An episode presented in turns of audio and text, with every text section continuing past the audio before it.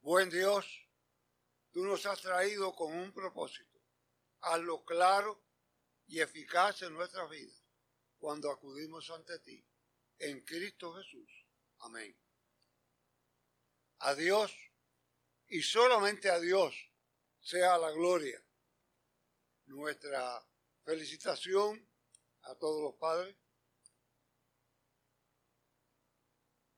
y de par y de igual nuestro reto a de día en día mejorar esa labor que tan urgentemente nuestra sociedad necesita.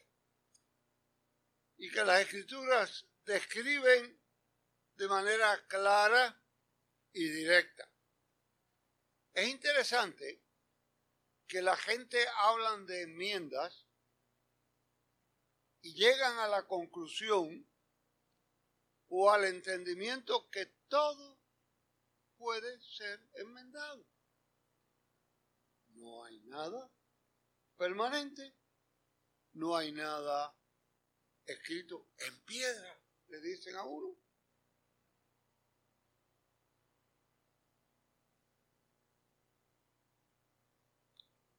La constitución de los Estados Unidos tiene varias enmiendas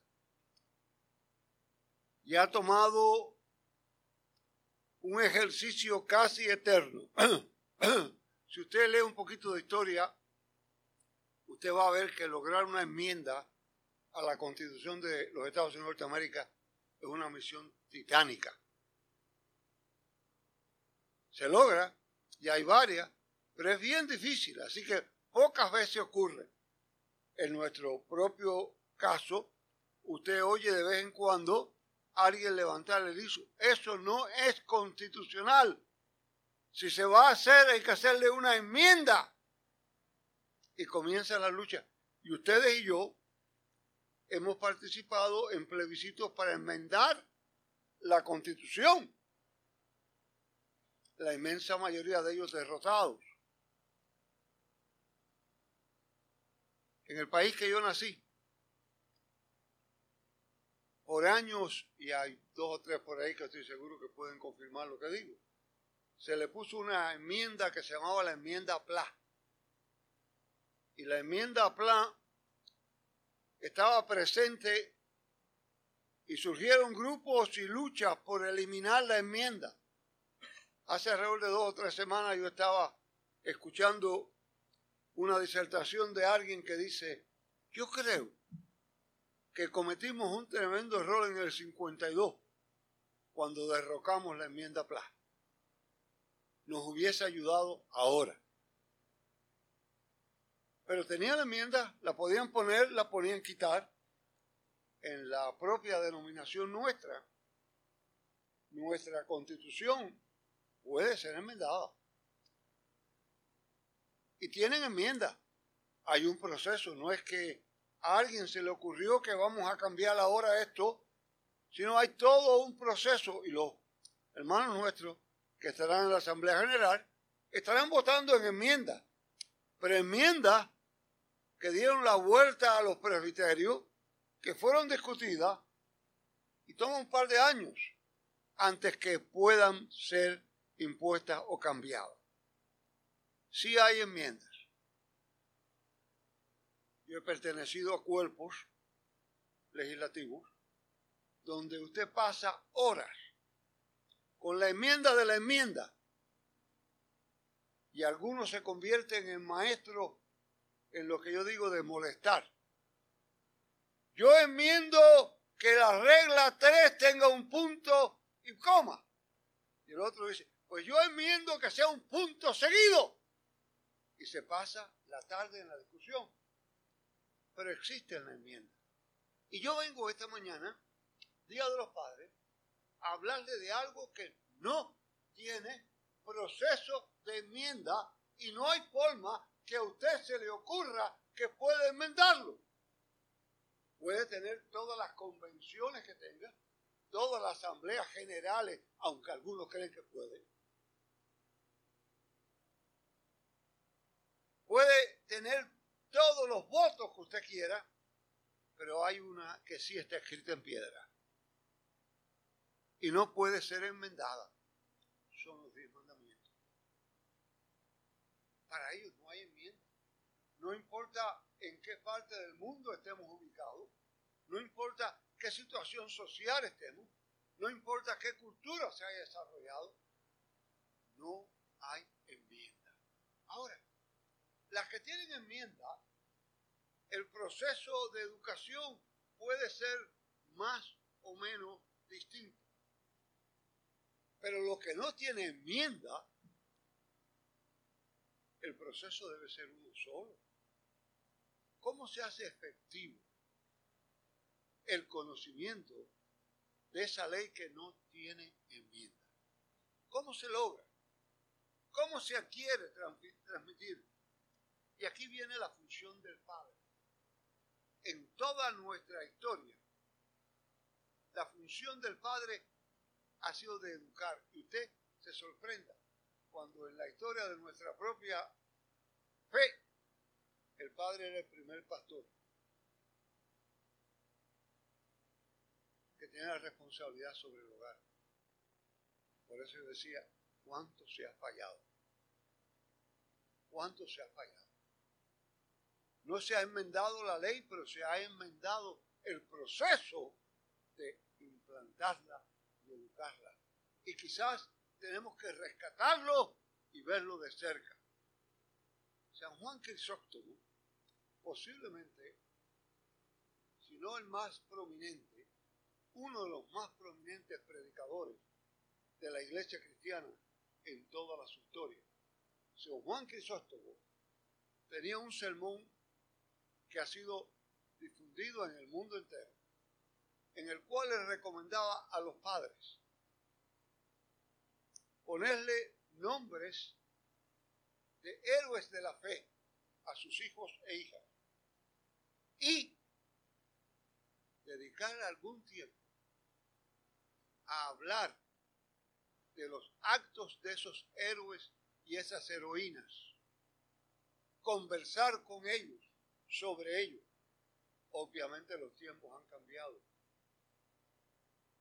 En el Midwest de los Estados Unidos hace alrededor de un mes se acaba de publicar una encuesta de una agrupación de profesionales de la conducta humana.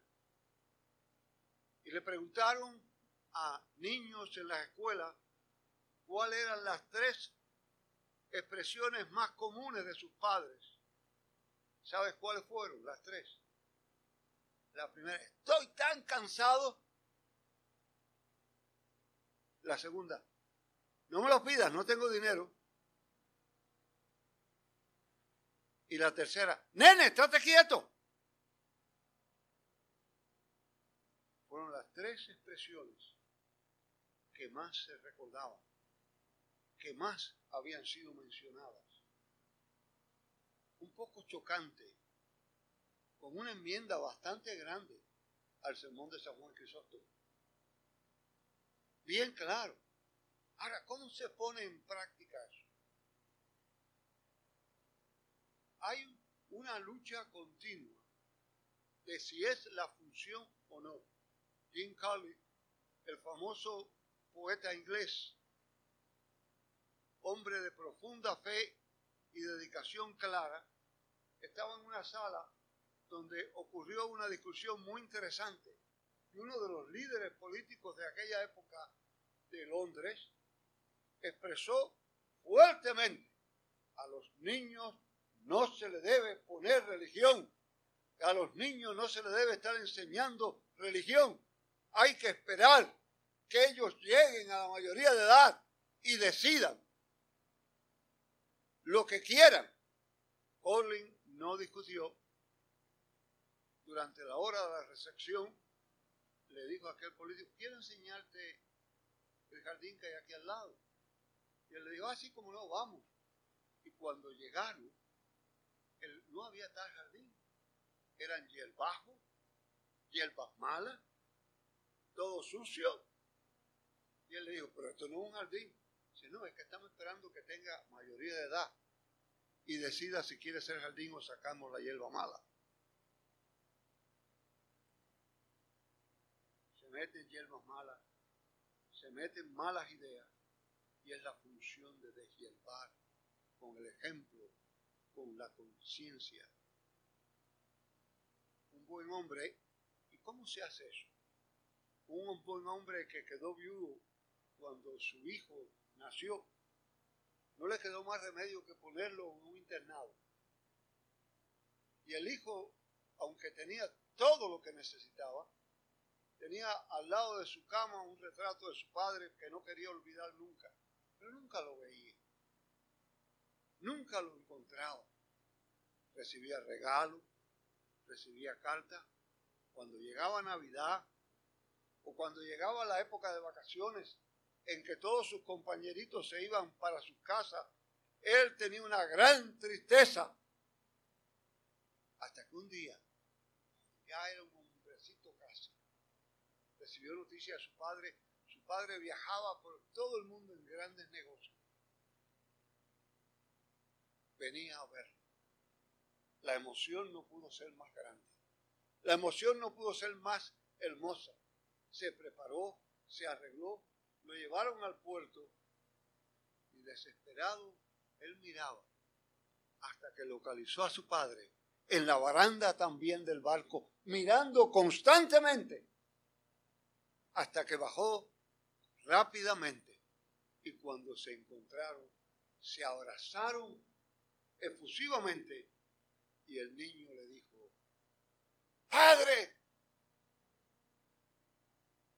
Y el padre le dijo, hijo. Allí ocurrió lo que tiene que ocurrir.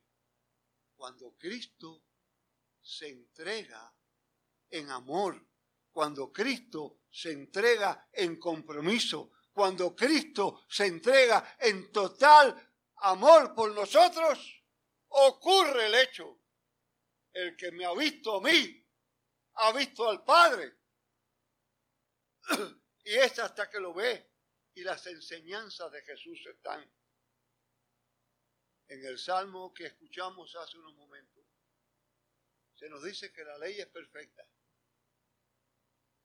Esto no quiere decir que le debemos obediencia, que le debemos respeto, que le debemos tratarla con dignidad, que le debemos enseñarla constantemente, que le debemos compartirla no tratar de enmendarla. Y mucho menos tratar de cambiarla. El salmista, inspirado, prepara al pueblo en sus cánticos del templo para que viva la ley, para que respete la ley, para que enseñe la ley, para que la use en la forma que tiene que usarla. Y a mí me llama la atención sobremanera el pasaje del Nuevo Testamento que fue leído aquí hace unos momentos. Si usted es tan curioso como lo soy yo para las cosas de la Escritura, va a buscar que esa parte en Marcos es un poco menos dura. Aquí parece que los escribas están confrontando a Jesús un poco más que lo que parece Marcos. Y en esa confrontación que encontramos en Mateo, yo creo que aparece la respuesta que es determinante. Y quiero llamar la atención a esto. Eso que hemos leído es lo que cada padre judío estaba obligado y está obligado a enseñarle a su hijo como primera enseñanza. Amarás a Dios sobre todas las cosas. Esa es su primera enseñanza. Y ustedes se sorprenderán. Hasta el día de hoy, en la celebración de la liturgia en la sinagoga judía, no tenemos todas las salutaciones hermosas que tenemos nosotros en nuestro culto. Todos sus cultos comienzan con la misma salutación. amarás a Dios sobre todas las cosas. Muchos han dicho, y yo creo que con bastante razón, que esta es la mejor definición de religión que se ha escrito. Que esta es la definición perfecta de la religión. Y de hecho, siendo justo, esos dos ordenanzas son tomadas por Jesús de citas bíblicas, la primera de Deuteronomio y la segunda de Levítico. Amarás a Dios sobre todas las cosas y a tu prójimo como a ti mismo.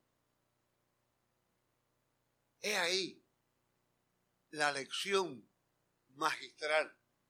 He ahí el momento culminante del método de enseñanza de algo que no tiene enmienda. Qué maravilloso pudiera ser que todos nosotros, pero en forma muy particular, los padres, nos comprometiéramos no tan solo a decirlo, pero a hacerlo. Amar a Dios sobre todas las cosas. Eso quizás cambiaría nuestras actitudes. Eso quizás cambiaría nuestras prioridades. Eso quizás cambiaría nuestra conversación. Y segundo, amarás a tu prójimo como a ti mismo. Tal vez nuestras relaciones serían distintas. Tal vez nuestras conversaciones serían más hermosas. Es importante anotar que en este método de enseñanza hay que entender primero que es perfecta. No hay que crear un nuevo método. No hay que luchar con cambiarla. Segunda, la forma eficaz es espiritual. No debe enseñarse ni practicarse como obligación, como castigo, como malos ratos. Debe ser algo que espiritualmente nos enriquezca, nos enorgullezca y nos dé descanso verdadero, nos dé paz verdadera.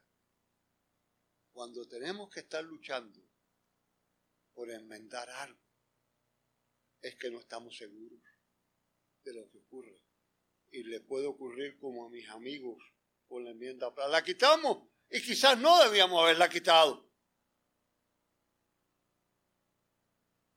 Sin embargo, resumes todo lo que es tu religión, todo lo que es la ley moral, todo lo que es el buen padre o buen hijo o buena hija, lo puedes resumir como Jesús se los resumió aquellos con pregunta. La ley es perfecta. Ama a Dios sobre todas las cosas y a tu prójimo como a ti mismo. Amén. Gracias Padre por tu palabra, por tu presencia y por tu amor en Cristo Jesús.